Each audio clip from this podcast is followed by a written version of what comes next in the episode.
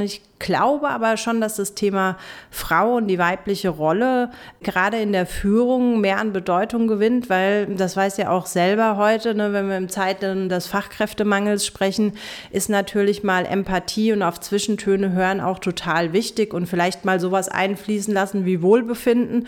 Und ich glaube, das liegt uns Frauen einfach so ein bisschen stärker. Deswegen glaube ich, da kommt gerade unsere Zeit. Man kann ja nichts pauschalisieren, aber es ist doch so, dass der männliche Führungsstil eher patriarchalisch geprägt ist und der weibliche doch so ein bisschen anders. Starke Frauen. Ein Podcast aus dem Medienhaus Mein Echo von Nina Anna Beckmann und Moni Münch. Hallo Moni. Hallo Nina. Wow, jetzt sind wir schon bei Folge 4 unseres Podcasts. Ja, unglaublich. Drei sehr unterschiedliche Frauen aus den Bereichen Handwerk, Bildung und Politik haben wir schon vorgestellt. Meisterschülerin, Chefin und Selbstständige waren die drei. Und so gesehen ist unser Gast heute ein bisschen eine Mischung aus allen. Richtig, ja. Vanessa Weber ist Geschäftsführerin eines mittelständischen Unternehmens im Handwerk in Aschaffenburg. Werkzeug Weber heißt die Firma. Also wieder eine klassische Männerdomäne. Mhm, mhm. Und Geschäftsführerin ist sie, seit sie 22 Jahre alt ist, also ziemlich jung. Sie ist schon mit 18 in den elterlichen Betrieb eingestiegen und hat ihn dann vier Jahre später eigenverantwortlich übernommen. Und das auch sehr erfolgreich. Inzwischen ist sie 41 und sowas wie die Stimme des Mittelstandes. Mhm. Sie bloggt, sie hat ein Buch geschrieben, sie ist weit über die Grenzen von Aschaffenburg hinaus bekannt. Man könnte sagen, sie ist Influencerin für den Mittelstand. Ja. Wie sie das hinbekommen hat und was sie in dem Familienunternehmen im Laufe der Jahre verändert hat und warum sie sich auch noch ehrenamtlich engagiert, das wollten wir von ihr wissen.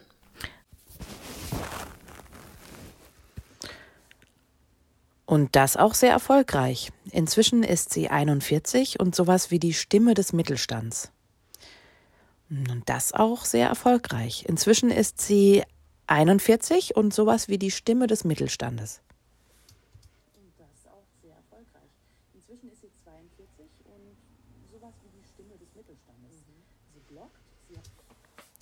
Inzwischen ja. Und, und das auch sehr erfolgreich. Und das auch sehr erfolgreich. Inzwischen ist sie 41 und sowas wie die Stimme des Mittelstandes. Sie bloggt. Ein kleiner Hinweis vorweg. Diese Podcast-Folge hat zwei Teile. Denn man hat ja nicht immer die Zeit, eine gute Dreiviertelstunde lang zuzuhören. In der ersten Hälfte dieses Podcasts geht es um die Firma Werkzeug Weber und um das, was Vanessa Weber tut. Der zweite Teil dreht sich dann eher um die Themen Führung und Unternehmenskultur, also um das, wofür Vanessa Weber steht. Also würde ich sagen, ab zu Werkzeug Weber. Ja. Hallo Frau Weber, danke, dass wir bei Ihnen sein dürfen hier im Striedwald. Wir legen am besten gleich los mit unseren drei Fragen. Wir haben Sie schon vorgewarnt. Ich fange mit, starte mit der ersten. Eigentlich keine Frage, sondern eine Aufforderung. Nennen Sie uns drei Eigenschaften, die für Sie eine starke Frau ausmachen. Auf jeden Fall Selbstbewusstsein. Ähm, das ist für mich etwas ganz, ganz Wichtiges, das man äh, haben sollte, als starke Frau äh, sich nach außen auch zu zeigen. Ähm, Charakter und auch Mut. Und was brauchen Sie, um stark sein zu können? einen starken Partner im Rücken, eine Familie und meine Mitarbeiter. Also ohne diesen Dreiklang würde das überhaupt nicht funktionieren. Ähm, denn man sieht ja immer nur sozusagen den Frontmann oder die Frontfrau in dem Fall. Und ähm, wie aber jeder weiß, braucht man äh, ein starkes Netzwerk im Rücken, damit man seine Sachen auch machen kann. Und wann werden Sie schwach? ich werde schwach, vor allem wenn ich vom Kühlschrank stehe und hungrig bin. Das ist so mein größter Schwäche im Moment. Ich gehe so gern essen, aber da hat ja Aschaffenburg auch wunderbar viel zu bieten. Ich liebe unsere Gastronomie, von daher ja. muss man da gar nicht in die Ferne schweifen. Und lieber süß oder herzhaft? Und da bin ich tatsächlich ähm, total gemischt. Ne? Am liebsten erstmal süß und dann noch herzhaft Käse hinterher. Ah ja, auch da sind wir in Aschaffenburg ganz gut aufgestellt. Ja, das stimmt, ja, in jeder Hinsicht. Ja. Aber Sie haben uns jetzt gerade Ihr Unternehmen gezeigt, hier im Striedwald. Ähm, wir sind noch ein bisschen platt, würde ich sagen. Also sehr viel Innovation hier. Aber wie kam das denn eigentlich? Also Sie sind mit 18 schon ins elterliche Unternehmen eingestiegen und haben dann auch recht schnell Verantwortung übernommen. Warum? Also wollten Sie oder mussten Sie? Oder war es beides? Ja, das ist, glaube ich, so ein bisschen eine Mischung daraus. Also es war, äh, mein Vater hat mich damals in Ottels Biergarten eingeladen und äh, hat mir gar nicht verraten, was er, äh, was er vorhat. Und ich habe mir da mein Lieblingsessen, Hähnchen mit Pommes bestellt und ähm, dipp gerade so die Pommes in die Mayo und will sie mir so in den Mund stecken, als mein Vater mir die Frage stellt, ja, Vanessa, willst du die Firma übernehmen? Und äh, da ist mir fast die Pommes wieder aus dem Mund gefallen, weil ich mit dieser Frage ja überhaupt nicht gerechnet habe, aber habe dann irgendwie trotzdem innerhalb von einer Millisekunde einfach Ja gesagt, ohne darüber nachzudenken. Und das war wahrscheinlich das Gute daran, dass ich nicht viel darüber nachgedacht habe und mich einfach auf das Abenteuer eingelassen habe. Und ihr Vater kannte sie, hat das gleich beim Essen gemacht, weil er wusste, da sind sie schwächer. genau, da, weißt du, da bin ich gut gelaunt und nicht hangry, wie man heute so schön sagt. ja. Und damals waren sie 22. Nee, ich war 18, das als war er mich 18. gefragt da, hatte. Okay. Und ähm, dann hat er gesagt, komm, Vanessa, also ich habe auch tatsächlich nicht studiert. Ich war auf der Wirtschaftsschule Kraus, habe meinen Abschluss ganz normal gemacht und bei der Firma Müller Dekor ähm, gelernt, großen Außenhandelskauffrau. Und ähm, dann tatsächlich, ähm, und er hat mich jetzt auch, ähm, warum hat er mich denn so früh gefragt? Das liegt natürlich an der gesundheitlichen Situation meines Vaters. Mein Opa ist damals schon mit 45 am Herzinfarkt ähm, verstorben und das war ja ganz plötzlich unangekündigt und meine Oma und mein Papa haben damals dann entschlossen, die Firma weiterzuführen. Da war mein Vater noch keine 18 und da war das alles noch ein bisschen unbürokratischer. Er durfte dann schon ausbilden, Führerschein früher machen und so, da konnte man das alles noch gut regeln. Ähm, und äh, selber hatte er ähm, kurz nachdem das passiert ist, einen Moped-Unfall. Ähm, in seiner Lehrzeit war das äh, eben gewesen.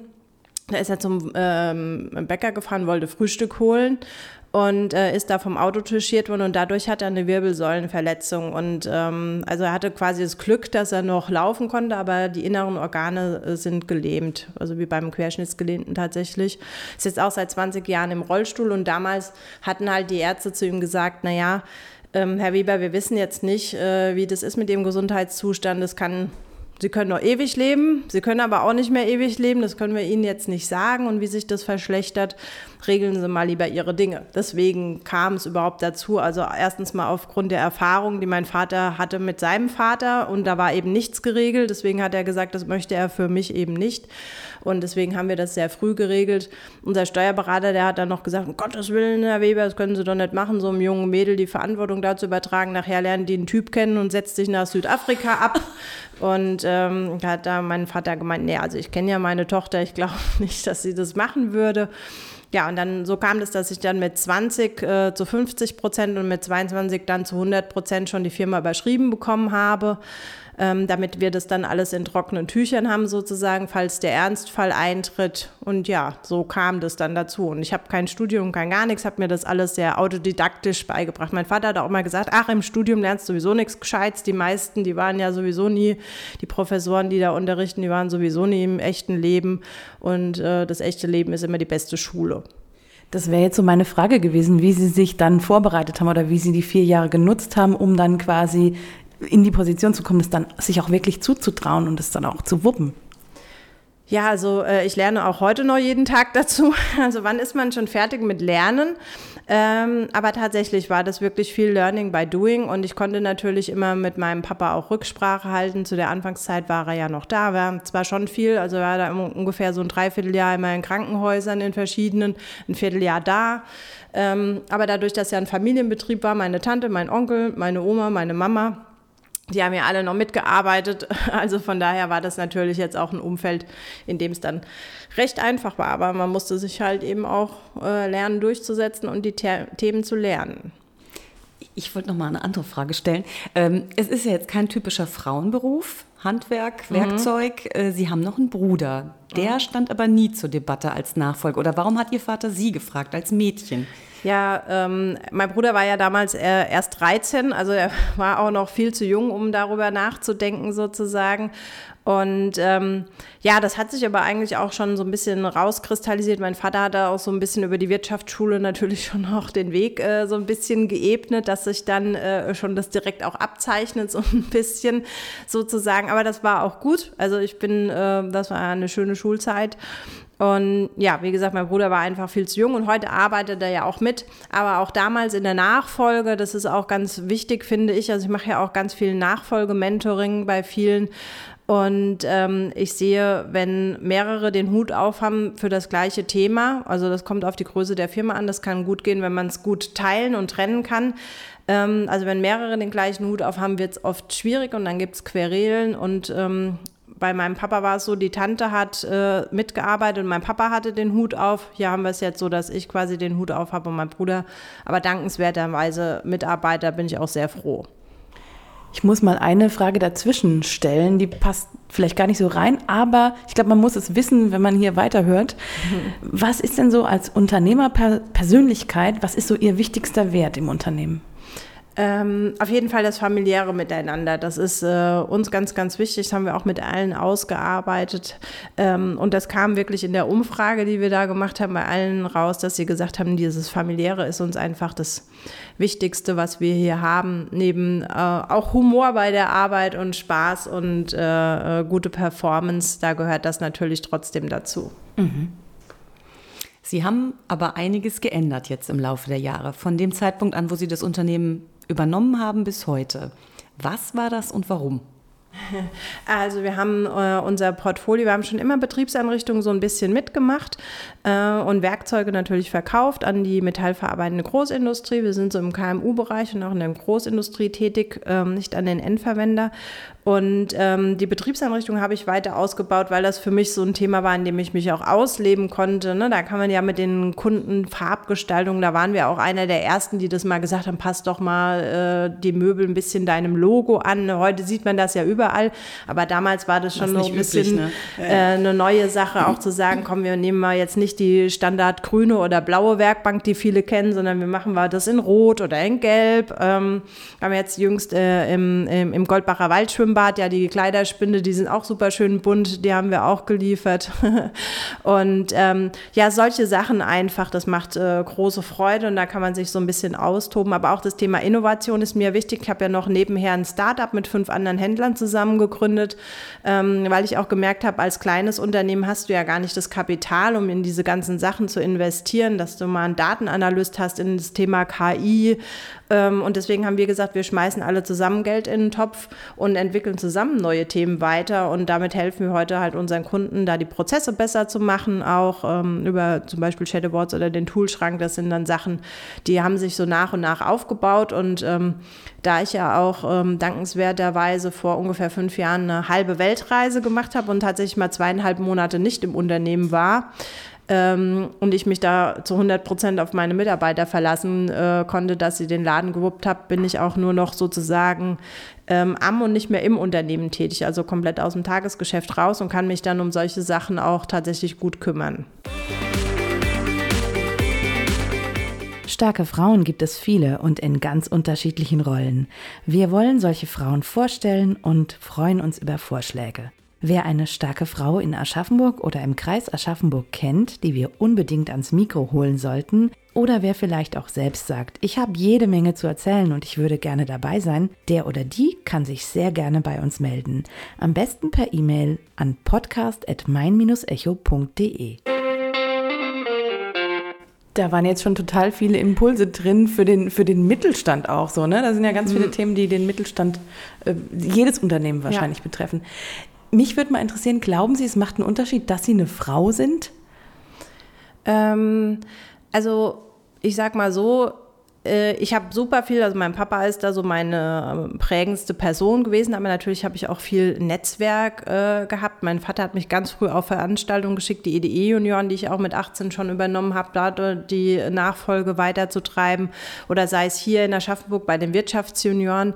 Das hat schon ähm, viel dazu beigetragen und ich glaube aber schon, dass das Thema Frau und die weibliche Rolle ähm, gerade in der Führung mehr an Bedeutung gewinnt, weil das weiß ja auch selber heute, ne, wenn wir im Zeiten des Fachkräftemangels sprechen, ist natürlich mal Empathie und auf Zwischentöne hören auch total wichtig und vielleicht mal sowas einfließen lassen wie Wohlbefinden. Und ich glaube, das liegt uns Frauen einfach so ein bisschen stärker. Deswegen glaube ich, da kommt gerade unsere Zeit, ähm, die da für uns spricht, ne? weil äh, oftmals, ähm, man kann ja nichts pauschalisieren, aber es ist doch so, dass der männliche Führungsstil eher patriarchal patriarchalisch geprägt ist und der weibliche doch so ein bisschen anders. Und, ähm, Fürsorglicher. Ja, genau. Und ich glaube, dass das gut in die Zeit passt.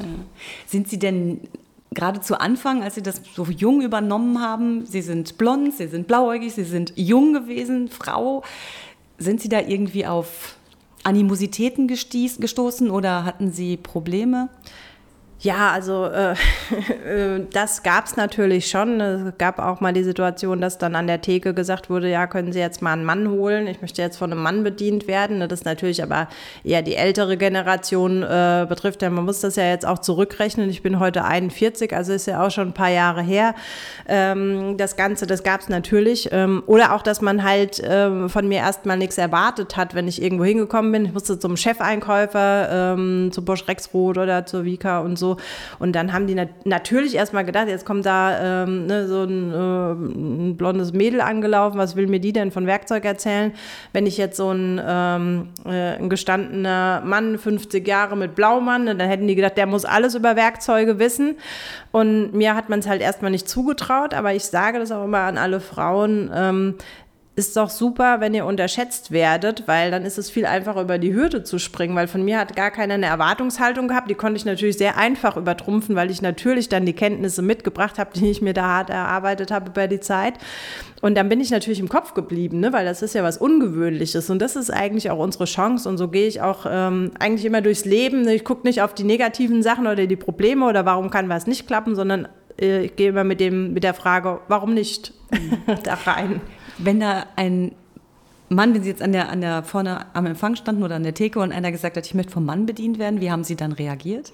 Da habe ich manchmal, habe ich es ein bisschen spaßig gemacht und habe gemeint, Moment, ich hole mal die Chefin und habe mich umgedreht und bin wieder, bin wieder herangetreten und habe gesagt, was kann ich denn für, für, äh, für Sie tun, so ein bisschen als, äh, um die Situation aufzulockern. Ja.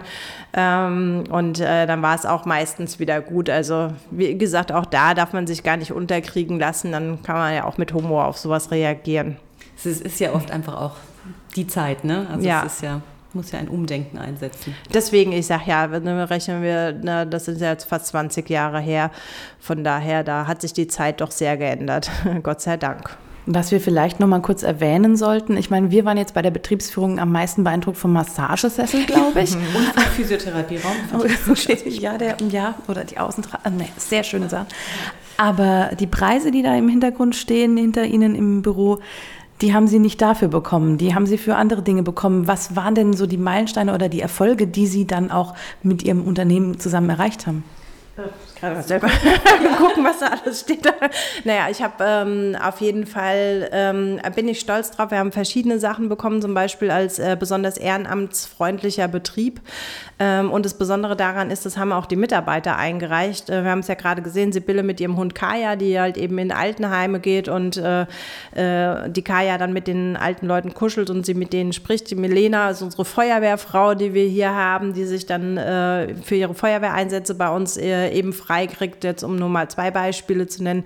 Das ist mir besonders äh, selbst eben wichtig, weil ich auch sehr schon immer ehrenamtlich engagiert bin, hat ja schon erwähnt, bei den Wirtschaftsjunioren oder anderen.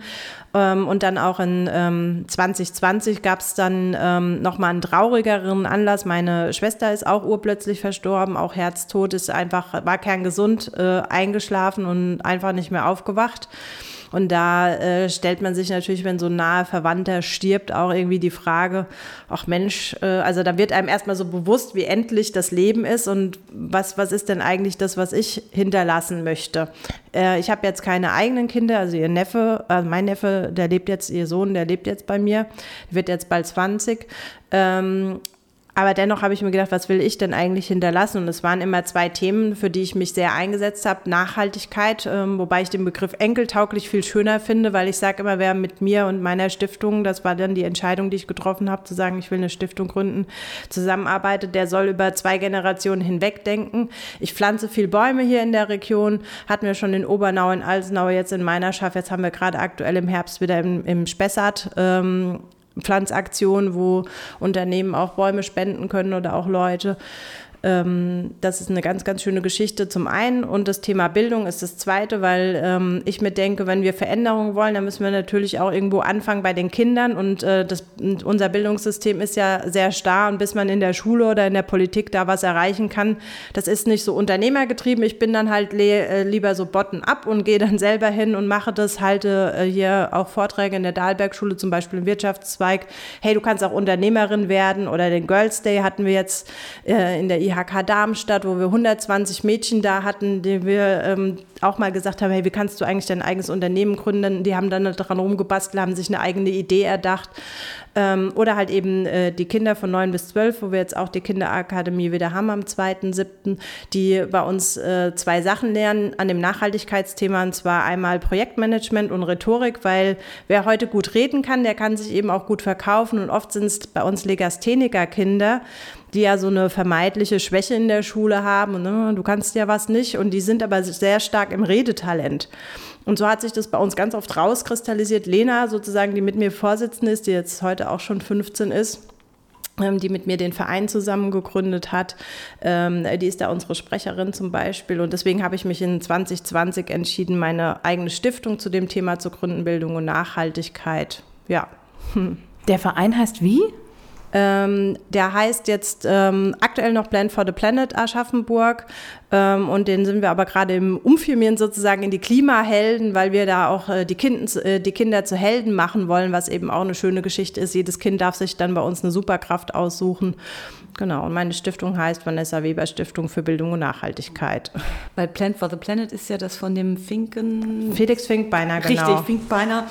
Und ja. da, da haben sie sich quasi dran gehängt, aber machen sich jetzt selbstständig, oder? So, so kann man das sagen, genau. Also ich habe ja die erste Kinderakademie schon vor zehn Jahren. Also das Thema Nachhaltigkeit beschäftigt mich nicht erst, seitdem es Trend ist.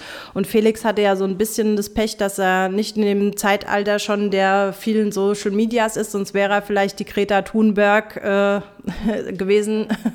ähm, und vor zehn Jahren tatsächlich, deswegen ist es schön, wir haben diese, dieses Jubiläum jetzt auf der Landeskonferenz da in Aschaffenburg, ähm, die da ja stattfindet, äh, dass wir schon zehn Jahre an diesem Projekt da arbeiten. Und Felix hat mich einfach inspiriert. Es war damals ähm, so gewesen, dass ich äh, für die Speaker zuständig war und sollte zum Thema Energiewende Leute suchen und habe dann die Rede von Felix auf YouTube entdeckt und es hat mich so begeistert. Und dann habe ich ihn nach Aschaffenburg geholt. Er ist heute auch Ehrenmitglied hier.